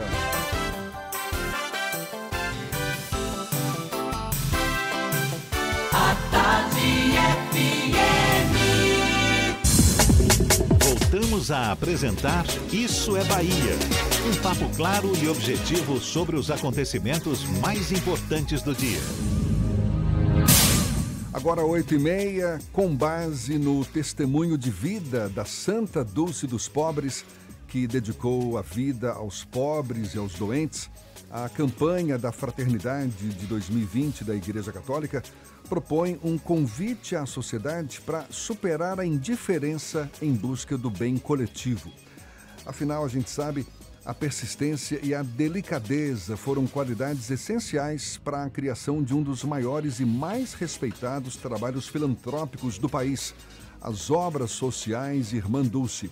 E a gente recebe aqui no Isso é Bahia com muita satisfação a superintendente das obras sociais Irmã Dulce, sobrinha da Santa Dulce dos Pobres, Maria Rita Lopes Pontes. Muito obrigado por aceitar o nosso convite. Seja bem-vinda. Bom dia, Maria Bom Rita. dia, Jefferson. Eu que agradeço estar aqui na Tarde FM com muita alegria. Prazer todo nosso. Eu tenho vontade de te perguntar, logo que Irmã Dulce se tornou a nossa querida Santa Dulce dos Pobres, o que, que mudou na Maria Rita Lopes Pontes depois que finalmente Irmã Dulce foi declarada santa pela Igreja Católica? Primeira vez que me fazem essa pergunta, eu já esperava. É, mudou que eu achava que eu ia conseguir relaxar um pouquinho, né? Mas ao contrário, é, as atividades se intensificaram, as preocupações aumentaram, porque no complexo do santuário hoje as visitas é, aumentaram em 120%. Né? 120%. 120%. Nós recebíamos umas 250 pessoas por dia, hoje estamos recebendo é, 600 pessoas. Eu tô, e falei Sim, 120% da média, né? É, mas uma coisa incrível. E, e todas têm uma história para contar. É, até soteropolitanos que nunca estiveram lá estão indo para conhecer. Então é muito bacana. A gente tem ouvido depoimentos lindos, né? De pessoas que conviveram com ela, que estão resgatando lembranças que estavam na memória, né? E parece que, que vem à tona agora com a canonização. Então está sendo um momento muito especial para todos nós. Manifestações de todo o Brasil, inclusive de outras partes do mundo também. Pessoas que vêm em Romaria e que já estão se programando também agora para o 13 de março que é a data de falecimento dela, mas eu lembro a todos que o grande dia, vamos homenagear a Irmã Dulce todos os dias, mas o dia dela, escolhido pela igreja, é o 13 de agosto. É o dia da canonização. Exatamente. Não, não, o dia Ah, não. escolhido pela igreja para que ela passe a constar no calendário dos santos. Sim. Isso vem desde a beatificação Perfeito. em 2011. Exato. E essa data foi confirmada agora com a canonização que foi no 13 de outubro. Exato. Mas a festa dela é o 13 de agosto. As obras sociais Irmã Dulce que já ostentam um destaque, uma, uma visibilidade muito merecedora ao longo desses anos todos, com a canoniza- canonização de Irmã Dulce, certamente ganhou um foco maior. A pergunta que eu te faço é: as obras sociais elas sempre viveram de doações, também de convênios firmados com o poder público. Está mais fácil administrar as obras sociais? Elas passaram a receber mais doações, mais benefícios depois da canonização de Irmã Dulce? Sim, é, vou dividir em etapas. As obras, primeiramente, né, nos tempos heróicos dela, falo até de final da década de 80, era só doação. Só doação ela não tinha o SUS. Depois, vendo as dificuldades, uma obra com mais de mil leitos hospitalares, é, ela se deu conta, a nossa Santa Dulce, de que ela precisava ter um apoio do governo também. E aí, através do SUS, ela passou a receber recursos também é, do Ministério da Saúde, além de, de convênios. Hoje, basicamente, a obra é 100% SUS. os 954 leitos que dispomos, desses mais de mil, alguns foram requalificados para ampliar leitos de UTI. Então, é, 954 leitos de SUS é muito difícil, principalmente com algumas demandas que têm aumentado, como de pacientes oncológicos, onde a complexidade, as necessidades são, são bem mais dispendiosas. Né? Então, aumentou o custeio de tudo. Há um subfinanciamento do SUS, que é conhecido por todos os hospitais filantrópicos, e essa é a nossa grande dificuldade. Não existem mais doações hoje? Existem, Ah, as continua- doações continuam, mas Esse as- serviço prestado que é todo. é, as doações elas chegam muito para cobrir esse déficit do SUS, cobrir parte do déficit. E aí o que, que acontece? A infraestrutura, né, a área que presta todo esse apoio na assistência, ela acaba ficando sucateada. Esse, esse é o grande dilema hoje que a gente espera com a, a projeção, a visibilidade que a obra passa a ter com a canonização, que a gente possa resolver uma parte. É, aumentaram as doações? Sim, aumentaram, mas também, como eu falava agora com Carolina ali na antessala da, do Tribunal de Contas, que é, o que acontece é que também a gente recebe mais agora pessoas turistas, devotos, que chegam e querem ser bem acolhidos no santuário. Então nós tivemos que fazer uma requalificação de todo esse espaço interno de acolhimento na lojinha, no café, no santuário, por conta dessa grande demanda de pessoas que estão chegando, inclusive turistas de fora, e a gente quer deixar uma boa imagem. Por outro lado, o governo do estado e a prefeitura estão com duas grandes obras acontecendo paralelamente em frente às obras, que é o Caminho da Fé, que vai ligar o Santuário de Irmandúcia ao Santuário do Bonfim. As obras acabaram de chegar em frente ao, ao hospital, está trazendo inclusive alguns transtornos passageiros, né? que é até uma coisa que eu gostaria depois de pedir um espaçozinho para prestar uma orientação aos pacientes, né, acompanhantes, para que evitem os portões da, da Avenida Bonfim. Qualquer obra provoca transtorno. Muitos né? transtornos, mas depois vai ficar muito bonito. E o, é isso, o Complexo Santuário aumentou o número de visitas, a gente recebe mais doações também, mas não são suficientes para, como eu disse, cobrir o déficit do SUS e nos apoiar eh, em toda essa melhoria, adequação de infraestrutura para acompanhar uma qualidade, uma boa qualidade na assistência. Quando a senhora fala na adequação dessa infraestrutura, o que, que, o que, que estaria previsto? Por exemplo, toda a parte elétrica, eh, combate a incêndio, eh, espaços. Nosso refeitório hoje ele serve 1 milhão e 800 mil refeições por ano. É, ele foi projetado em 1983, quando o Hospital Santo Antônio foi inaugurado. O número de funcionários na época eram 600. Hoje, no Complexo Roma, na Cidade Baixa, eu tenho duas- 2.500 funcionários. Isso tudo no mesmo espaço É, físico. na época que ele foi inaugurado, não tinha essa exigência de acompanhantes, era só o paciente que ficava ali no hospital. Hoje você tem acompanhante na pediatria, acompanhante na oncologia, acompanhante para pacientes de mais de 60 anos, enfim. O número de pessoas que recebe essa refeição gratuita também aumentou. Então isso é só para citar um exemplo. Lavanderia também, o mesmo problema. Então são áreas estratégicas que precisam ser ampliadas, eh, readequadas para o momento atual. E que vão ser viabilizadas na medida em que Das houver doações. um aumento de doações. Exatamente. Mas são coisas urgentes, como eh, a central de material esterilizado, que é uma As obras sociais de Mandúcio, como todas as filantrópicas que fazem atendimento do SUS, tem esse problema com a tabela SUS, é um problema grave. A gente até conversou com uma outra, um outro representante da OSID sobre isso. É, Para fechar. A saúde pública também tem sempre as intercorrências. Agora é o coronavírus. Então, uma, uma máscara é, que tinha um preço que era menos de um real, hoje você não compra por menos de R$ 3,40, uma máscara cirúrgica. E eu não posso deixar de comprar a máscara, que eu comprava por menos de 100 mil reais por mês, vou gastar agora 175 mil reais por mês, porque senão eu vou deixar de fazer cirurgias, o paciente vai ficar desassistido. Então, são pequenas coisas que acaba, acabam tendo impacto, né? É, o dólar alto, algumas coisas que a gente compra que vem de fora. Então, é muito difícil.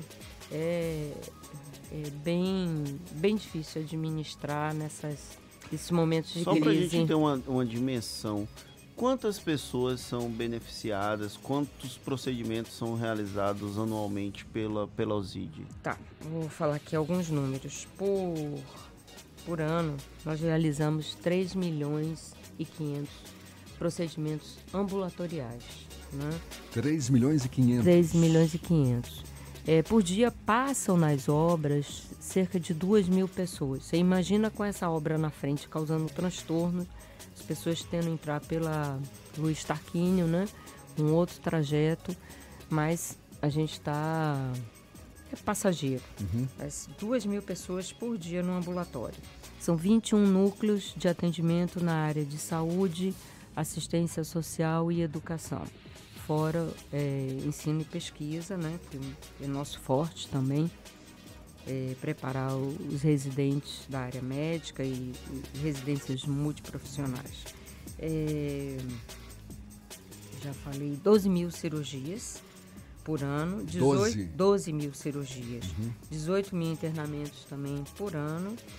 E falando um pouquinho dos profissionais, é, são 4.300 se a gente contar com os profissionais que trabalham também nos hospitais do. Estado. É, o, como organização social. Em Irecê, Santa Rita de Cássia e Barreiras. sim. São hospitais do Estado que eh, nós administramos. Né? As refeições eu já falei. E na educação são 780 crianças que estudam conosco, crianças e, e jovens, em Simões Filho, no Centro Educacional Santo Antônio. Números num gigantescos, É, numa né? escola de tempo integral. E qual seria o, o volume financeiro ideal para bancar todo esse serviço, enfim? Jefferson, só nas obras, né, no complexo Roma e na educação, se- seriam necessários uns 15 milhões de, de reais mês. Porque hoje o que a gente recebe do contrato com do SUS e doações não, não cobrem as nossas despesas. E é uma situação recorrente, não é, Maria Rita? Eu, É. Sempre que a gente teve a oportunidade de conversar a respeito, de, de, de tocar nesse assunto, né? Referente às obras sociais, a quantidade de doações, a gente percebe que é uma situação recorrente. Ela, ela Exatamente. vem, vem se É, melhorou, se você me perguntar, eu acho que, que melhorou. A gente tem mais oportunidades agora de, de conseguir diminuir esse déficit, mas o problema está no SUS, no Sistema Único de Saúde, né? que atinge a todos. Uhum. Não só as obras, mas atinge a todos os filantrópicos, principalmente os 100% SUS, porque os que partem para convênios, atendimento particular e tudo, conseguem uma receita mais diferenciada. Mas trabalhar com SUS é muito difícil, mas é uma opção, é é uma filosofia, é uma questão de honra que a gente não abre mão também. Eu- nós preferimos passar por todas essas dificuldades, mas continuar fiel ao SUS. Fernando. Eu ia perguntar uma última pergunta.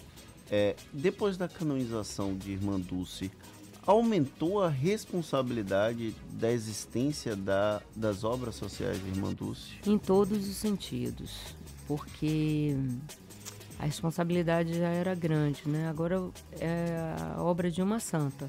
Eu acho que é um grande diferencial que compete a todos os profissionais, né? Terem esse, esse espírito. E eu acho que a campanha da fraternidade vem até também no- nos ajudar a conscientizar a sociedade do, do compromisso de todos. Como Irmã Dulce, quando passava numa rua, viu, sentiu compaixão e cuidou dele com amor. Eu acho que o lema da campanha da fraternidade tem tudo a ver com as obras. É, eu acho que vem num momento, logo a, no ano após a canonização, que nos ajuda muito a trabalhar com, com os valores das obras. Então a responsabilidade aumentou muito de todos, né? todos que trabalham, inclusive voluntários, médicos, religiosos, todos nós. A senhora citou o caminho da fé, Uhum. que está sendo viabilizado entre o Santuário de Irmã Dulce e, o- e a Igreja do Bonfim, Sim. e que certamente deve, eh, digamos, incentivar o chamado turismo religioso. O que Muito. mais? O que mais poderia ser feito para que esse turismo religioso fosse de fato efetivado aqui em Salvador? É um forte apoio do governo do estado e da prefeitura no sentido de melhorar todo o entorno. Já existe um projeto com a prefeitura que foi proposto é, por todos os atores que estão ali na região, na região, na Península Itapajipana, exatamente no sentido para conscientizar. É uma oportunidade única que, que nós temos, né, a Península de Itapajipe e até, eu digo, o que é o epicentro, né, a Península. Mas todo o entorno ali da, da Cidade Baixa, até o mosteiro das monjas beneditinas, no sentido de, de chamar a atenção para o potencial que Salvador tem. É, Salvador talvez seja aquela, a península, o único local onde três santos visitaram e pisaram. Irmã Dulce, Santa Dulce, Santa Teresa de Calcutá e João o Paulo. Santo Paulo, né? Exatamente. Então eles estiveram ali. Que outro local recebeu, né? é, essa visita tão importante? Então a gente tem trabalhado muito nisso para melhorar a economia da região, é, ter um impacto para todos, né? Uma coisa não, não é boa só para as obras, tem que ser boa para todos que estão ali no entorno. Desde que haja mais segurança, desde que haja, haja esse comprometimento do, do governo na mobilidade, para que as pessoas consigam chegar com mais facilidade, tenham boas lembranças e possam dizer quando saírem da Bahia, eu estive lá, vale a pena, eu recomendo. Então é isso que a gente espera e eu acho que está acontecendo, né? E que de Aí- certa forma deve ajudar no, no- na, digamos, na sobrevivência, sobrevivência no bom sentido, não é? Com Da- certeza. E melhoria da, da economia é um impacto muito grande para toda a região. Para quem está nos, nos ouvindo é, e, e tiver interesse em ajudar as obras sociais, quais, quais são os, os caminhos mais, mais Bom, viáveis? a primeira coisa que eu sugiro que depois é, desse mês, que deve estar bem tumultuado lá, caótico, né, o acesso, em abril, faça uma visita às obras. É, entrando no nosso site www.irmanduz.org.br, tem uma janelinha que vê é, como, como doar, como posso ajudar, e aí vai ter todas as possibilidades de contribuição, inclusive o sócio protetor, que eu acho que é o que cria um maior elo, uma fidelidade muito grande entre as obras e quem ajuda. Maria Rita, muito obrigado, parabéns. Essa mulher forte. Aliás, estamos na semana que antecede o Dia Internacional da Mulher. Desde já, receba nosso abraço, nossos parabéns. Boa sorte sempre, conte sempre com a gente. Muito obrigado por essa disponibilidade e um bom dia. Muito obrigada e um abraço para vocês e para os ouvintes da tarde. Maria Rita, que é a superintendente das obras sociais Irmã Dulce, conversando conosco aqui no Isso é Bahia. Esse papo todo você pode acompanhar mais uma vez pelos nossos canais no YouTube, também no Spotify, no iTunes e no Deezer, 8h49 na Tarde FM. Você está ouvindo Isso é Bahia. O SUV que virou referência. O esportivo campeão de comparativos. O sedã mais premiado do mercado. Para ver tudo isso ao vivo, você só precisa passar numa concessionária Volkswagen de Salvador. T-Cross, Tiguan, Virtus, Jetta. Venha conhecer de perto os carros que conquistaram consumidores e especialistas. Passe numa concessionária Volkswagen de Salvador, faça um test drive e viva uma experiência inesquecível. Vem aí mais uma edição do Festival Viver Bem Salvador Shopping, um evento cheio de atrações para toda a família. Shows, estações gourmet com chefes renomados, cervejas artesanais, atrações infantis e muito mais. Sábado tem shows de Tico e Daniel Vieira e no domingo o grupo do Ré Milá para animar a criançada e ainda filhos de Jorge Negracor. Chama os amigos e vem pro Festival Viver Bem, dias 14 e 15 de março. Mais informações no site. Salvador, diferente para você. Manter suas vacinas atualizadas protege você e quem está ao seu redor, garantindo mais saúde para quem você ama. Existem vacinas para todas as idades, do bebê ao vovô. Essa é uma dica do LPC, que te convida a fazer parte do movimento pela saúde consciente, tornando o cuidado com a sua saúde mais eficaz e o sistema mais equilibrado. LPC Laboratório Vacinas. Conheça nossa unidade no Mais Empresarial em Buraquinho, 2203-9955. Com os avanços tecnológicos, muitas dúvidas surgem. As máquinas vão roubar nossos empregos? Eu estou preparado para as inovações do mercado? É, o seu futuro precisa de respostas. E para isso você pode contar com a Pós-Cimatec. Venha estudar em um dos maiores centros tecnológicos do país e tenha contato com professores experientes que vivem na prática o dia a dia da inovação. Só a Pós-Cimatec une conhecimento teórico à aplicação prática numa infraestrutura diferenciada para você ser reconhecido pelo mercado. Acesse possimatec.com.br e escolha seu curso. As informações sobre a influência da economia na sua vida, com o jornalista e economista Armando Avena. Falando de economia. Carnaval acabou e o governo precisa explicar por que a economia brasileira está travada. A taxa de juros é a mais baixa da história.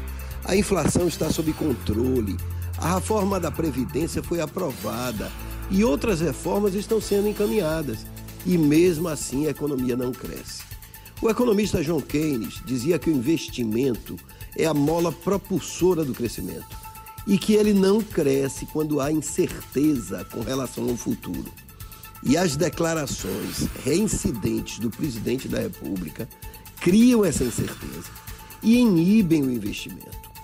O investimento externo, por exemplo, foi desestimulado pois a imagem do Brasil no mundo passou a ser a de um país inimigo do meio ambiente. E as grandes empresas mundiais não investem em países com essa imagem. O investidor nacional não está investindo, pois o governo não dá segurança quanto ao futuro. Afinal, são crises diárias com a imprensa, com governadores de vários estados, com o Congresso Nacional, com o Supremo Tribunal Federal e por aí vai. A teoria keynesiana diz que se as expectativas são incertas, se a crise é uma possibilidade e está no ar, os empresários não fazem investimento. E o pior é que as pessoas também ficam com medo e adiam o consumo porque não vão se endividar sem saber o que vem lá na frente. Em resumo, o presidente da República precisa deixar de criar crises e dedicar-se ao crescimento da economia e administrar a paz do país que está governando. Você ouviu Falando de Economia, com o jornalista e economista Armando Avena. Voltamos a apresentar Isso é Bahia. Um papo claro e objetivo sobre os acontecimentos mais importantes do dia. Thaís Seixas é quem fala conosco agora, ela do Portal à Tarde. Thaís. Oi, Jefferson e Fernando, bom dia. Bom dia a você que acompanha o Isso é Bahia em todo o estado. Quase 460 pássaros silvestres são resgatados do porta-malas de um carro que trafegava pela BR-101 no trecho do município de Eunápolis.